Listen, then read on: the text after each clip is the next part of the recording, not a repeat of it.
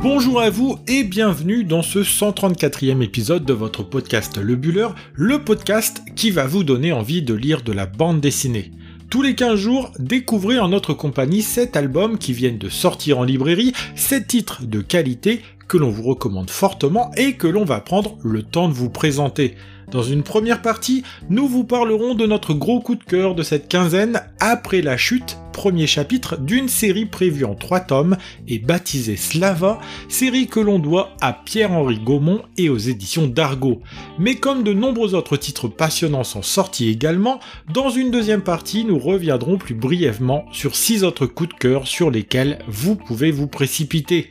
Ainsi, dans ce 134e épisode, il sera aussi question d'À l'orée du monde, album que l'on doit au scénario de Capic, au dessin de Kim Consigny et c'est sorti chez Delcourt. À la sortie de Quentin par Tarantino, un titre qui s'inscrit dans la ciné-trilogie proposé par Amazing Gamesian et c'est édité aux éditions du Rocher. Dès la sortie de l'album A Short Story, la véritable histoire du Dahlia Noir, un titre passionnant que l'on doit à Run pour le scénario, à Florent Maudou pour le dessin et c'est édité dans le label 619 des éditions Rue de Sèvres. De la sortie de l'album Toutes les princesses meurent après minuit, que l'on doit à Quentin Zuiton et aux éditions Le Lombard, mais aussi l'album L'affaire Markovitch que signe Jean-Yves Lenaour au scénario, Manu Cassier au dessin et c'est édité chez Grand Angle. Enfin, nous terminerons avec la réédition en intégrale de L'incroyable histoire du sexe, titre que l'on doit au scénario conjoint de Philippe Bruno et Laetitia Corin,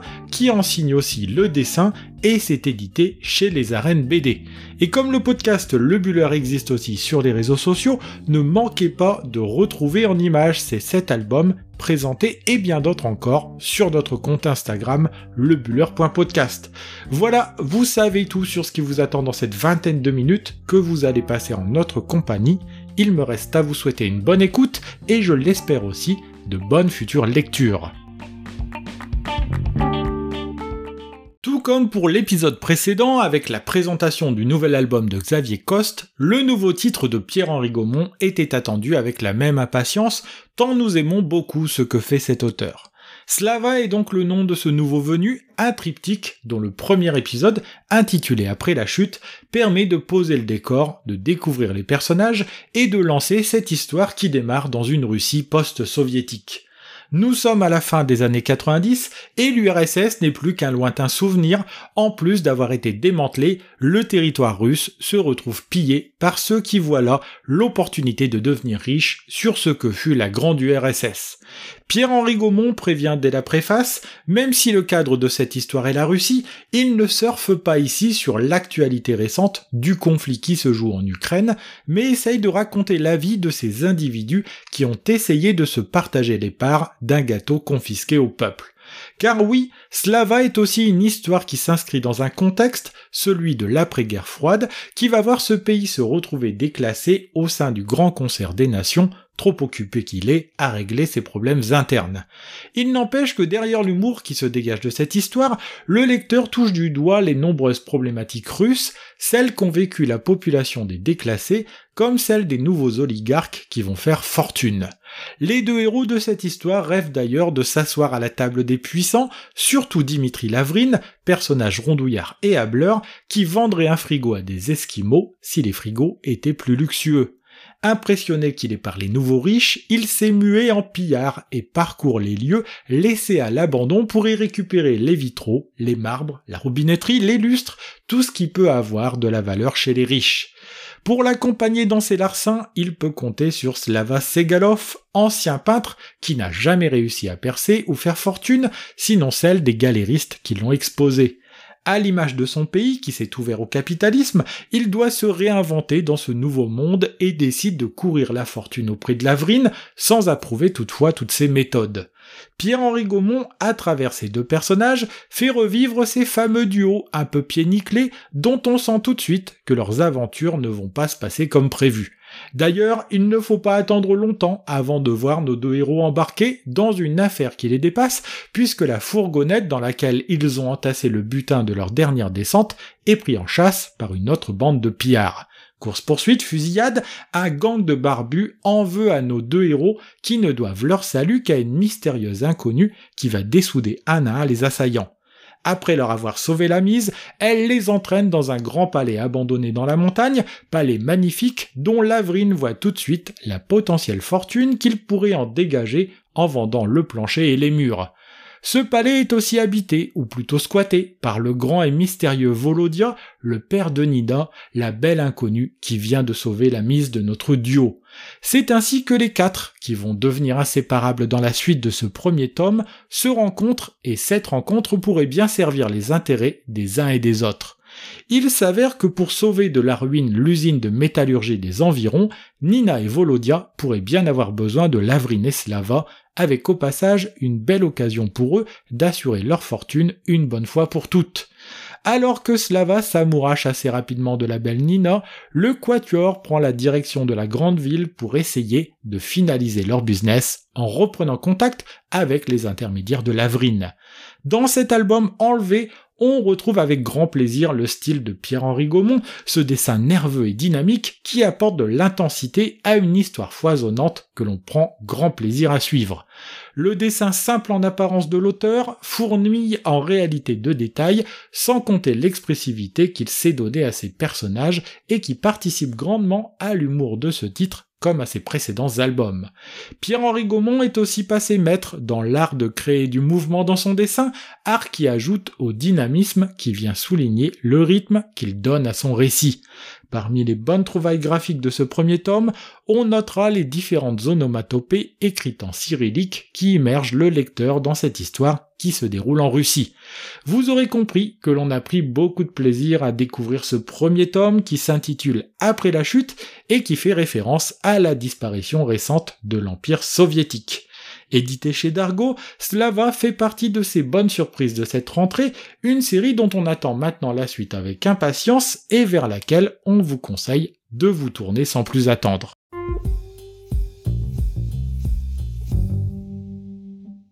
Dans cette seconde partie du podcast, nous allons revenir sur les six albums coup de cœur qui ont retenu notre attention cette quinzaine.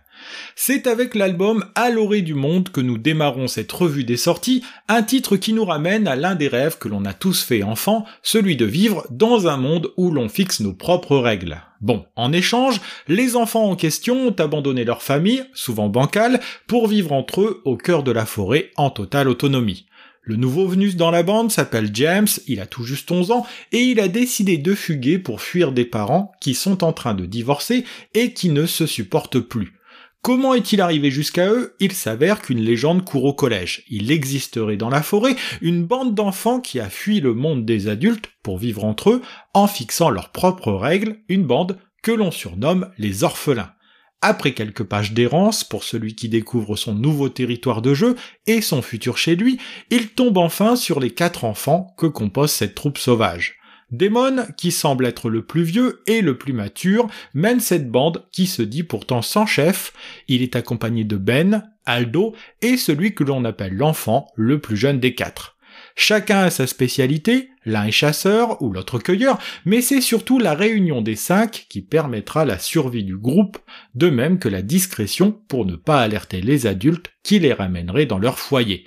De l'autre côté de la forêt, le schéma est reproduit à l'identique par une bande de filles qui vit en totale autonomie, à l'écart des garçons et d'une civilisation qu'elle rejette aussi. C'est ainsi que le lecteur plonge dans cette histoire qui permet de comprendre ce qui pousse James à rejoindre les quatre garçons et comment va se faire son intégration au sein de ce groupe qui veut réinventer une civilisation apaisée en harmonie avec la nature. De ce point de vue, le message qui sous-tend l'album est bien dans l'air du temps, avec cette critique faite d'un monde des adultes qui marche sur la tête, avec les enfants qui se présentent en futurs sauveurs. Mais voilà, les choses ne sont jamais si simples, et face à l'adversité, les tempéraments des uns et des autres vont se révéler, de même que les motivations qui les ont poussés à vivre à l'écart des adultes.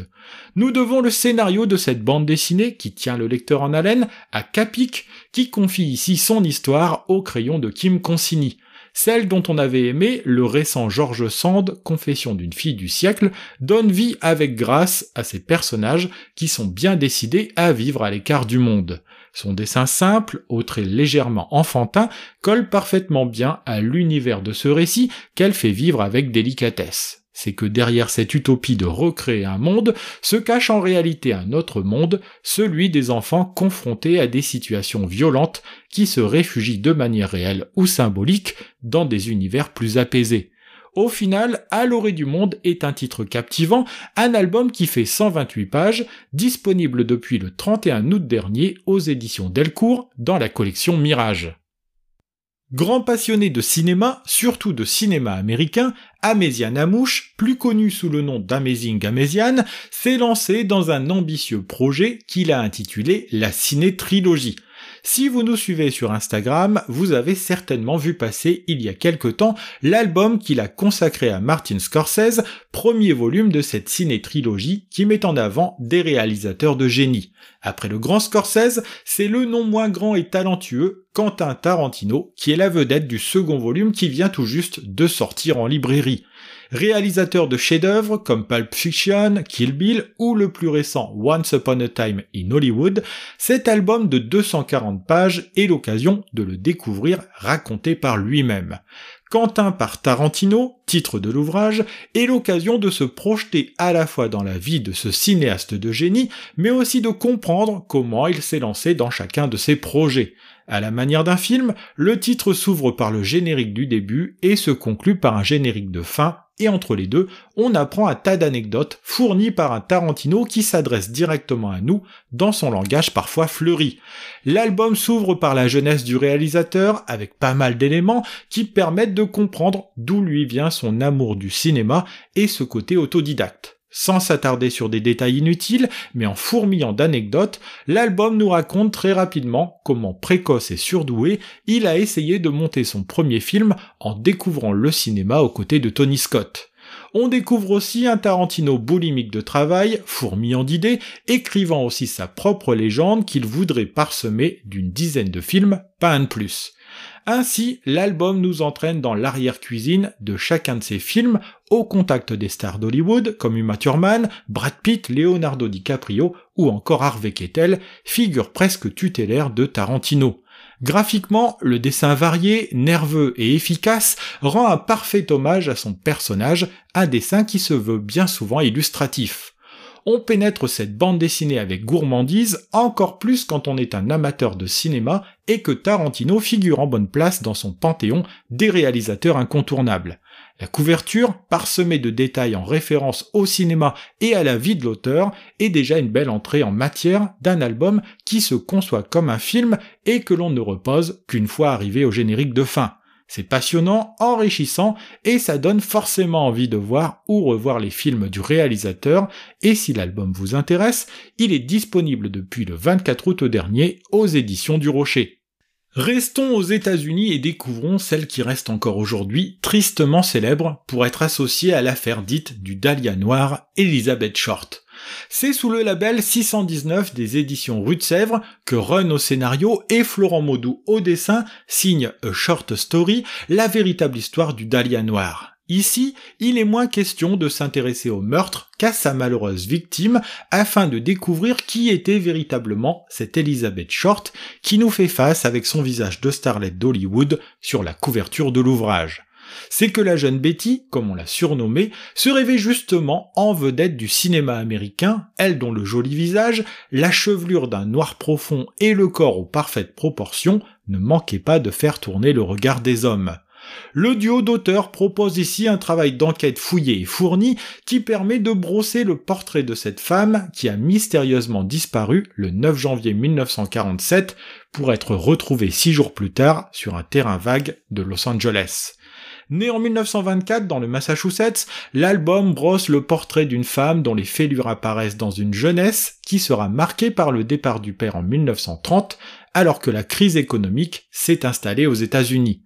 Dès sa jeunesse aussi, on aimait comparer la jeune Elisabeth à l'actrice Dena Durbin, elle dont la beauté transparaît déjà alors qu'elle est encore très jeune. Et ça tombe bien, car l'adolescente rêve déjà de paillettes et de cinéma, et c'est décidé, après quelques passages par Miami, elle s'envole pour la côte ouest et la ville de Los Angeles. Là-bas, elle y connaîtra des fortunes diverses, bien loin du destin qu'elle s'imaginait du côté des collines d'Hollywood. En alternant des passages qui nous racontent l'histoire de son héroïne en texte et en bande dessinée, on a au final un album complet et passionnant qui dresse le portrait de cette femme qui restera à la postérité, mais pas pour les raisons qu'elle espérait. Le dessin de Florent Maudou, réaliste et un rien suranné dans sa palette graphique, rend non seulement un bel hommage à l'héroïne de cet album, mais aux États-Unis de la première moitié du siècle dernier au passage. On y découvre une Elizabeth Short débordante de sensualité, vivante, rayonnante, troublante, avec ce joli dahlia noir qu'elle arborait fièrement sur la cuisse gauche gainée dans des bas transparents. C'est un superbe titre, original dans son approche et fourmillant de détails et de références, que nous propose ici le duo Run et Modou. A Short Story est un album qui fait 112 pages, il est disponible depuis le 31 août dernier chez Rue de Sèvres, et vous aurez certainement compris que nous avons eu un gros coup de cœur pour ce titre. Après La Dame Blanche, album que nous avions pris le temps de vous présenter ici même au début de l'année, Quentin Zuiton nous propose un second album en cette année 2022, une deuxième raison de s'enthousiasmer devant son travail. Le nouveau venu porte un nom tout aussi énigmatique, Toutes les princesses meurent après minuit, édité chez le Lombard, tout comme son précédent album sorti en janvier dernier.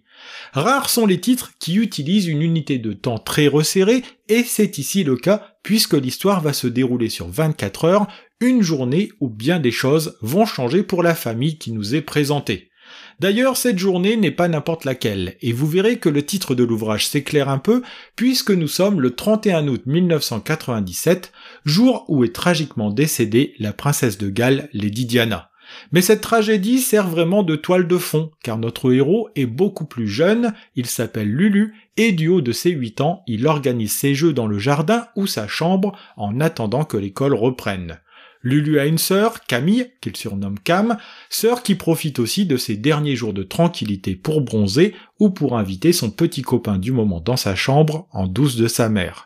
La maman veille d'ailleurs sur la maisonnée seule, elle dont on comprend rapidement que la vie amoureuse avec le papa de ses deux enfants est des plus compliquées. C'est alors que sonne à la porte Yo-Yo, le meilleur copain de Lulu, venu passer la journée avec son ami, restant même le soir pour dormir à la maison. Les jeux entre les deux garçons s'organisent et si Yo-Yo a amené avec lui un pistolet à billes pour jouer, Lulu est plus enclin à faire entrer des poupées dans son jeu ou encore jouer à la princesse qu'il faut délivrer ou libérer de son sommeil.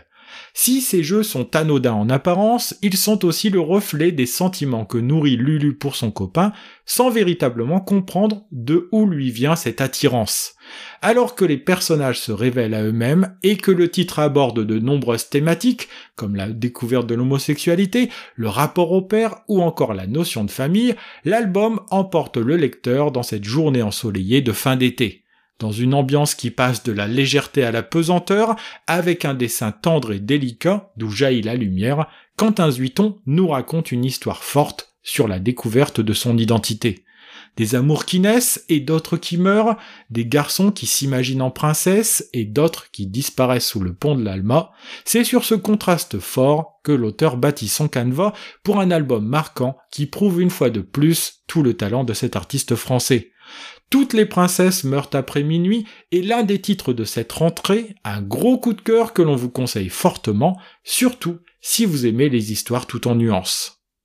Un meurtre sur fond de showbiz et de politique, voilà ce qu'a été l'affaire Markovitch, histoire que fait revivre le duo Jean-Yves Lenaour au scénario et Manu Cassier au dessin dans un album qui vient de sortir chez Grand Angle. C'est donc sur une histoire réelle que prend appui cet album, une histoire que l'on a un peu oubliée aujourd'hui, mais qui a fait grand bruit à l'époque, puisqu'elle touche de près le comédien Alain Delon, ou encore le premier ministre sortant et futur président, Georges Pompidou. Au moment où débute l'histoire, la France vient de sortir de l'un de ses épisodes politiques les plus douloureux, les grèves de mai 68, De Gaulle en sort affaibli et en profite pour changer de Premier ministre en écartant Pompidou au profit de Couve de Murville. Dans le même temps, sur la Côte d'Azur, le comédien et séducteur Alain Delon retrouve Romy Schneider pour tourner l'un des films qui marquera sa filmographie, le chef-d'œuvre La piscine. Autour du célèbre comédien gravite un tas de personnalités plus ou moins recommandables, parmi lesquelles un certain Stéphane Markovitch, séducteur patenté d'origine yougoslave, qui aura l'outrecuidance de sortir avec la femme du comédien. C'est ainsi que les deux hommes se brouillent, mais l'histoire prend une autre tournure lorsque Markovitch est retrouvé mort, exécuté d'une balle dans la tête, alors qu'une lettre qu'il a laissée à son frère accuse nommément Alain Delon et un certain François Marc Antony, mafieux notoire du sud de la France. Dans cet album, nous allons suivre un journaliste du Figaro, Pierre Lefebvre, qui va enquêter sur cette mystérieuse affaire grâce à un indique qui va lui livrer des informations exclusives. Persuadé de tenir un scoop, après avoir rencontré un prisonnier qui dit détenir des informations, il livre une bombe dans son journal. Markovitch connaissait très bien le couple Pompidou, dont Madame participait à des soirées privées en compagnie du Playboy. De faits divers, l'histoire bascule rapidement dans le règlement de compte politique, d'autant que De Gaulle approche de la fin et que sa succession est ouverte. C'est, vous l'aurez compris, une histoire passionnante et vraiment bien racontée que cet album remet sur le devant de la scène, une histoire qui en dit long aussi sur ce phénomène dit des fake news. C'est que l'affaire Markovitch est symptomatique de ce que l'on appelle la manipulation des médias et de l'opinion, et ici, Georges Pompidou aurait bien pu y laisser son destin présidentiel s'il n'avait pas su manœuvrer intelligemment pour sauver sa peau. Côté dessin, avec beaucoup de sobriété et de dynamisme nécessaire pour rendre l'album vivant, Manu Cassier nous plonge au cœur de ce sac de nœuds sans jamais perdre le lecteur. Découpé en six chapitres, l'affaire Markovitch est un album passionnant que l'on a pris plaisir à découvrir, un one-shot disponible en librairie depuis le 31 août dernier, un album qui fait 88 pages et que l'on vous recommande chaudement. Terminons, comme ce sera le cas chaque quinzaine, par un album qui se voit réédité pour notre plus grand plaisir, ou encore la sortie en librairie d'une intégrale. Coup double pour les arènes BD qui sortent cette semaine deux nouveaux volumes de la fameuse collection L'incroyable histoire 2, une collection ludique et pédagogique que l'on aime beaucoup sur le Buller en marge de la sortie de l'incroyable histoire de l'Église, que nous présenterons prochainement sur notre compte Instagram, l'éditeur a eu la bonne idée de rééditer, réunis en un volume, les deux tomes de l'incroyable histoire du sexe. Si le sujet paraît léger en apparence, ne vous attendez surtout pas à une bande dessinée érotique, mais plutôt un documentaire dessiné très fouillé sur l'évolution des sexualités depuis la nuit des temps jusqu'à aujourd'hui en Europe, mais aussi d'Afrique jusqu'en Asie. Si vous connaissez comme nous cette collection, vous savez tout le sérieux sur laquelle elle repose, l'album est d'ailleurs accompagné d'une bibliographie qui permet d'aller plus loin si le sujet vous intéresse. De nos origines jusqu'à aujourd'hui, Laetitia Corin et Philippe Breneau nous racontent une histoire passionnante qui permet aussi de mieux comprendre les interactions entre les hommes dans les diverses civilisations du monde. Si à l'origine de notre espèce, la notion de groupe était plus importante que celle du couple, on comprend comment cela glisse vers le couple exclusif dont la fidélité devient l'un des piliers de la relation.